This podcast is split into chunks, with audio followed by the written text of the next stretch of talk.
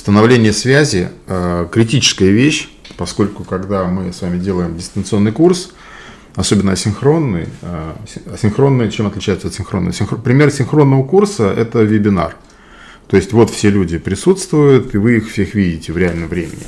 Асинхронный курс – это тот, который делается через электронную почту, через различного рода средства доставки. То есть когда у вас э, прямой связи нет.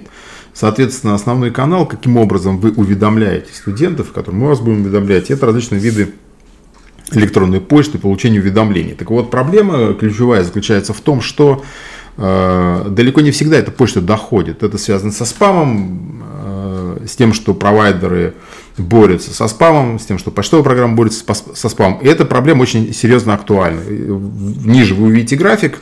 Это вот реальная статистика, там э, довольно большое количество рассылок студентов. Вы видите, что доставляемость э, оставляет желать лучшего всегда. В результате возникают проблемы, когда вы что-то пытаетесь доставить, э, студент не знает об этом, потом возникают истерики и, и так далее. В том числе это будет на нашем курсе. И э, эту проблему надо решать с самого начала. То есть э, вы должны добиться того, что вы всегда понимаете, что вы всегда э, получаете уведомления. И э, здесь есть два момента. Один момент вы удостоверяетесь, что вы их получаете на почту. Второй момент вы подписываетесь на все альтернативные каналы для того, чтобы just in case, на всякий случай, всегда быть в курсе.